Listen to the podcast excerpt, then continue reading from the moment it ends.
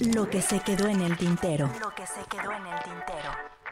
Memorias, recuerdos y anécdotas de Víctor Hugo Sánchez, periodista y relaciones públicas desde hace más de tres décadas. Lo que se quedó en el tintero. Los ajenos al ejercicio periodístico piensan, creen, deducen, coligen, infieren que uno vive en la fiesta eterna, rodeado de mujeres hermosas y seductoras, con las que uno invariablemente terminará liado. Piensan, creen que el periodista de espectáculos está invitado a todas las galas fílmicas, a todos los estrenos teatrales y que terminará, sí o sí, rodeado de famosos, comiendo o cenando en lugares caros e invitado por las celebridades. Y eso en la faena diaria, porque cuando nos ven en la cobertura de destinos turísticos, los ajenos juran y perjuran que nos pagan por vacacionar. Y bueno, algo hay de eso. Lo he dicho infinidad de veces. No hay manera más divertida de ser pobre que siendo periodista. La frase no es mía, aclaro, se la robé a Arturo Flores, director de Playboy y amigo mío. Y no, no, no, no, no, no, no es de irse de vacaciones, no. Es apasionarse por un trabajo que quieran o no, resulta divertido per se por donde quieran verlo. Cine, discos, teatro, mujeres hermosas, ergo, hermosos romances, viajes, restaurantes y sí, sí, sí, todo lo que ustedes se imaginan, pero siempre aparece un pero capaz de destrozar el corazón de los lectores. Siempre e invariablemente uno está trabajando. Como los taxistas que van sentados, pero su taxímetro va contando. Así, la vida del periodista que hoy cubre un concierto en el Foro Sol y debe abstenerse de disfrutar como los ajenos porque él deberá tomar fotos, escribir la reseña del evento, estar atento a cualquier vicisitud, leer y releer su texto antes de enviarlo a sus jefes, editores, que seguro le pedirán cosas como ¿cuánta gente entró?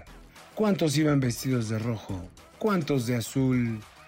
Pero bueno, somos periodistas y en el sano ejercicio de este oficio está el gozo, el goce, el disfrute, el agasajo. Ahí, justo ahí radica la dicha de ser el enlace entre los lectores, televidentes o radioescuchas y el evento o el artista. Señor, nos invitan al Festival Acapulco. Está todo pagado para un reportero y un fotógrafo. Hospedaje, traslados, comidas y pases de prensa para todos los eventos. ¿Cuántos días? 12. Bueno, 14, ya sabe. El día para el traslado, adecuarse y el regreso. No mames, Víctor Hugo, ¿cómo que 12 días? ¿Y qué? ¿Quieres ir tú, no?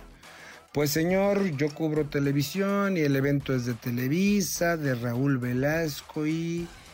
De hecho, soy el jefe de prensa del festival. Avísame de estas cosas, carajo.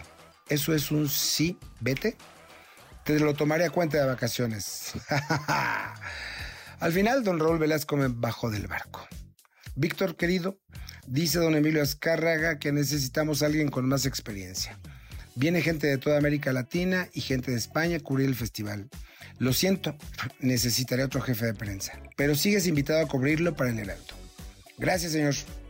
Y mientras otros medios enviaban a dos o tres reporteros para darse abasto ante la playa de, celebridades musicales y los diversos eventos, conferencias de prensa, fiestas, conciertos oficiales, los certámenes de belleza, este reportero se dio abasto para cubrir todo y además tener las mejores notas exclusivas del festival, no uno, sino varios años, porque debo decirlo, fui y sigo siendo el mejor reportero de farándula el mejor y el más humilde también.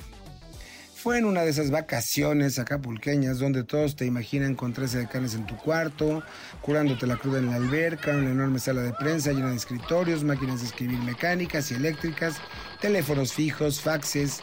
En aquellos años, esa era la tecnología de punta, que me he dado la divertida más grande de mi vida como reportero. Amigo que era ya para los 90 y algo de algunas celebridades, suele reunirme con mis cuates, mis pares, Norma Angélica Gómez, Roberto Castañeda y Rogelio Segoviano, con quienes una noche así sin más ni más terminamos en el Jarro Café, echando la chela y el ron, cuando llegó Lupita D'Alessio hasta las trancas y siendo mi amiguita, me acerqué y le pedí una entrevista que compartí con mis amiguitos. Éramos en aquellos años los masters de la cobertura capulqueña. Ya era el tercer o cuarto festival y dominábamos el tema. Al día siguiente y justo como al octavo día de trabajo, llegó un reportero de Excelsior, Abel Avilés Duarte. ¿Qué onda, Víctor Hugo? Ya vine a enseñarles a hacer periodismo, porque lo que están publicando es pura pendejada. ¿Lo dices en serio? Sí, muy en serio. Y así, al día siguiente, crudeando en la sala de prensa, llegó la oportunidad de poner este cuatito en su lugar.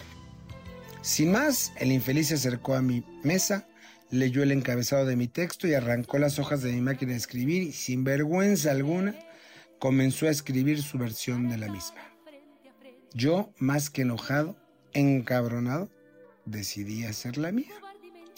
En la segunda cuartilla de mi nota escribí, para concluir, Lupita D'Alessio despotricó contra el líder de la Asociación Nacional de Actores diciendo que era un inútil, un estúpido engreído, que se ve tan mal usando ese bisoñé que parece cola de ardilla.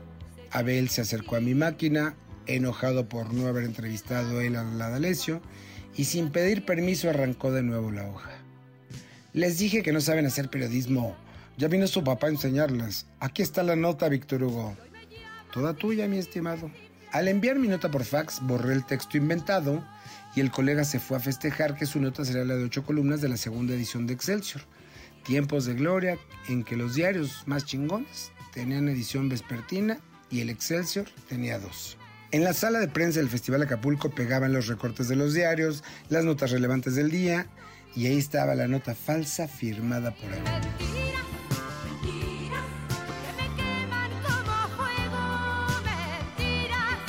No mames, Víctor Hugo, ya habló la adolescencia del periódico, me quieren correr. Dice que ella nunca dijo eso y necesito que me prestes la grabación. Querido Abel, no grabé, nadie grabó y nadie consignó eso que inventaste en tu nota. Pero yo lo leí en tu nota. ¿Dónde? Lee el recorte del Heraldo, ni lo menciona. ¿De dónde sacaste eso? ¿No venías a enseñarnos a hacer periodismo, pendejo? No mames, no mames, no mames, me van a correr. Y no, no lo corrieron. Se defendió diciendo que él lo había leído en una nota de otro reportero y que de ahí había tomado la información.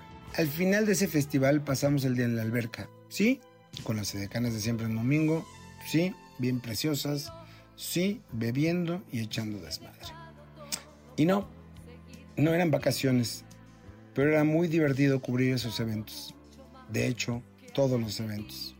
De hecho, es muy divertido ser periodista. De hecho, es muy divertida mi vida.